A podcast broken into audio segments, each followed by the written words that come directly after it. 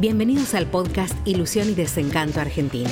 Una mirada cotidiana sobre la actualidad, la economía, el poder y la política con el sello de Claudio Ramos. Ahora sé que voy a viajar a la India. Me avergüenza haberme confundido por todo lo que trasciende de la India. ¿Y saben quién me salvó? Netflix.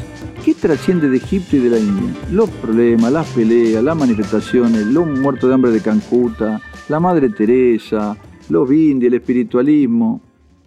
Veo Delhi Criminal, seguramente ya les hablé de la miniserie, espectacular. Es un caso que lo, conocimos todos, una violación masiva en un transporte público, salió en todos lados, yo me lo acuerdo haber leído. Toda la investigación súper bien hecha.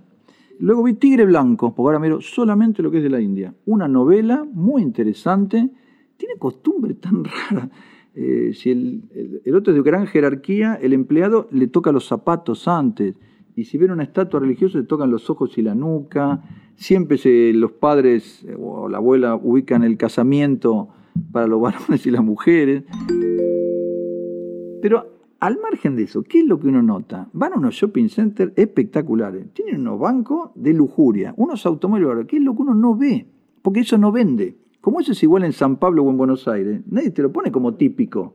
¿Qué te ponen típico? El y la nenita que fue de doméstica y la usaban para... Sí, la, cosa más eh, exportable eh, de, Egipto. ¿Qué va a decir? Sí, la pirámide, el faraón.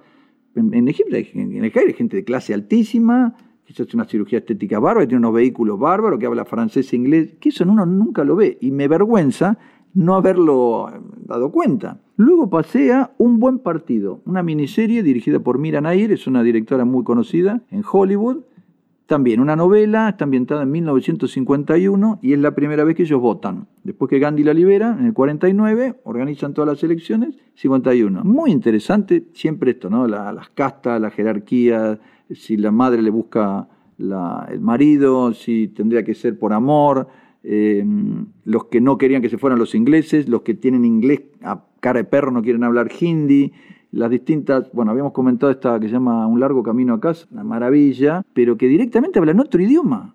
A cuatro días de tren, directamente hablan otro idioma. ¿Qué? ¿No habla bengalí? Fuera, fuera. Tres millones y pico de kilómetros cuadrados, mil cien millones de habitantes. Es, tiene realidades totalmente distintas. Eh, la verdad yo no había entendido que India es todo eso, que como en la Argentina. Si usted viene a la Argentina y quiere ir al Hotel Sheraton y cruzarse al shopping y volver, una maravilla, Argentina, una maravilla. Si quiere ver un poco más, vaya a la Villa 31, vaya a Córdoba, vaya a la Patagonia. Eh, creo que voy a recorrer, pero te decía, ahora empecé, las Begums de Bombay. Esa es toda ambientada en Bombay, son ejecutivas de un banco, parece San Pablo.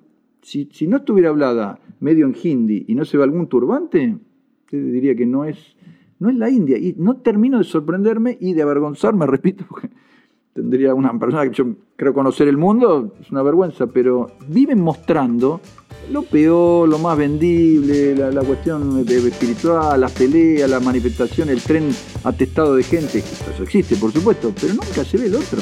Mujeres que compiten por cargos en un banco, tratamientos para fertilidad, que son 1.100 millones de habitantes, pero muy, muy, muy interesante. Así que Siempre pensé, porque te decían, no, todo contamina, todo que Ahora sé que voy a ir a la India gracias a Netflix.